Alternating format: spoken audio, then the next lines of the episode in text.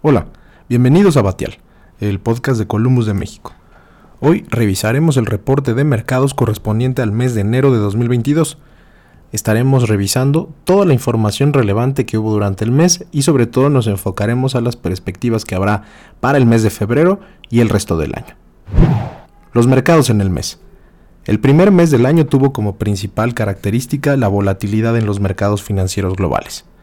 Se mantuvo la perspectiva sobre el inicio del proceso de restricción monetaria, pero se intensificó la probabilidad de que la Fed, al igual que otros bancos centrales, actúen de una forma más agresiva, incrementando las tasas a mayor velocidad y anticipando incluso el inicio de la reducción de su balance, mismo que alcanzó máximos históricos por las medidas extraordinarias tomadas durante los momentos más álgidos de la pandemia. Los índices accionarios globales tuvieron su peor comportamiento mensual desde marzo de 2020, estimando los efectos de mayores niveles de tasas de interés y sus consecuencias en emisoras del sector tecnológico especialmente. Aunque se especulaba un año complicado para el mercado de renta variable global, las correcciones fueron mucho más rápidas y sorpresivas, al aumentar la probabilidad de que con mayores tasas el atractivo de activos de mayor riesgo se reduzca pronto en 2022. En enero, el índice global MSCI bajó 5%, el S&P 500 5.3% y el IPC 3.6%. Las tasas de interés se incrementaron de forma generalizada aunque se mantuvo el aplanamiento de las curvas tanto en dólares como en pesos. Los movimientos obedecieron al último comunicado de la Fed, donde se dejó evidencia del fin del programa de compras mensuales y la posibilidad de la primera alza del año en marzo. Además de la inminente reducción, del balance a través de un quantitative tightening. El nuevo ajuste de las expectativas para la tasa de referencia provocó un aumento de 45 puntos base en el vencimiento de dos años de los bonos del Tesoro de Estados Unidos para cerrar en 1.18%, mientras que para el vencimiento de 10 años terminó en 1.78%, es decir, un aumento de 27 básicos. En las tasas locales, el mayor nivel de inflación y la política monetaria relativa llevaron al bono de 10 años a observar un alza en su tasa de 9 básicos en el mes, y para el corto plazo, la TIE de 28 días subió 2 básicos durante enero. En lo que respecta a las divisas, el dólar se debilitó durante enero, a pesar de la perspectiva monetaria y de un escenario de aversión al riesgo global, tras el aumento en las tensiones en la frontera ucraniana entre Rusia y la OTAN. Este comportamiento favoreció otras monedas desarrolladas y emergentes y con ello el peso cerró el mes sobre un nivel similar al que empezó 2022, apenas por arriba de las 20.50 unidades al mayoreo. Las presiones en el mercado energético se intensificaron durante el primer mes del año. La situación geopolítica comentada anteriormente abonó al contexto de insuficiencia en la oferta de hidrocarburos para cubrir una mayor demanda generada por la recuperación postpandémica.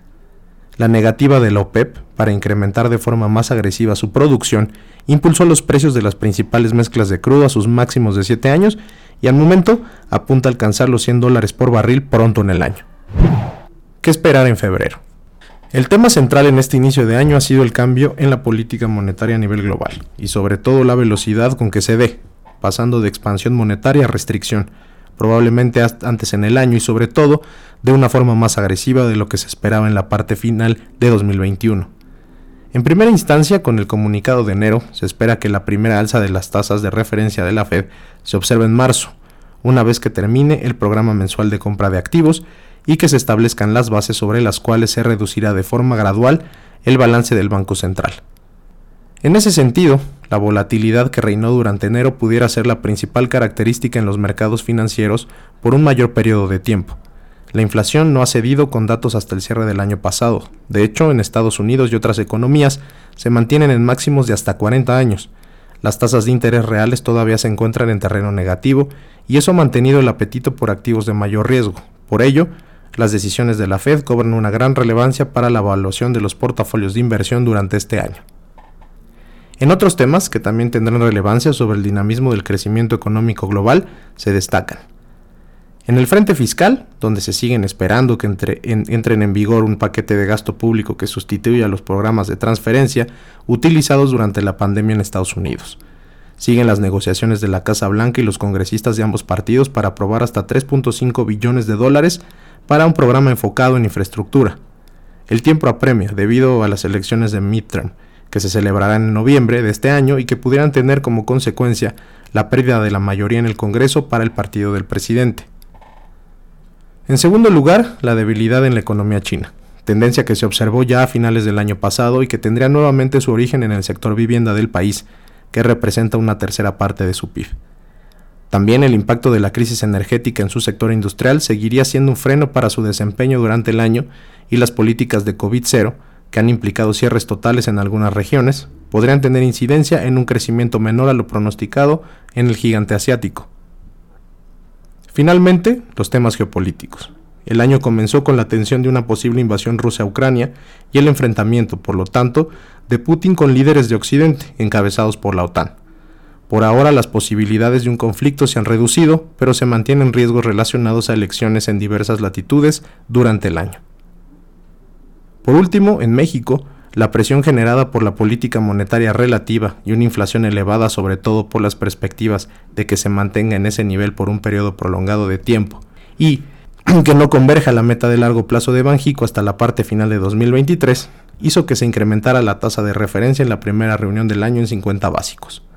Se moderó el riesgo relacionado al sesgo político de la nueva gobernadora del Banco Central por la decisión tomada, y ahora se anticipan más incrementos en el año.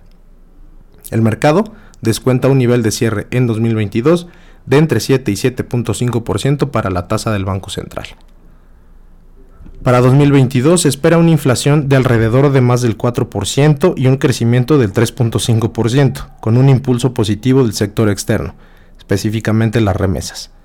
En el ámbito de política económica, durante el primer cuatrimestre se discutirá la reforma eléctrica en el Congreso, y aunque tiene una baja probabilidad de aprobarse como fue presentada desde el Ejecutivo, de darse el caso, podría tener un impacto inmediato en la calificación crediticia del país y por ende en las principales variables macroeconómicas y financieras.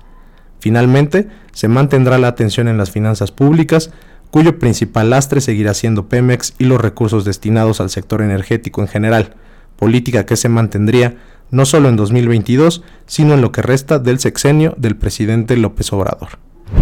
Con esto concluimos el reporte de este mes, esperando que sea de su completo interés. Podemos eh, invitarlo a que se suscriba a nuestros próximos comunicados a través del correo contacto arroba columbus.mx donde podrá recibir los boletines diarios vía correo electrónico o vía WhatsApp. Muchas gracias por su atención. Hasta luego.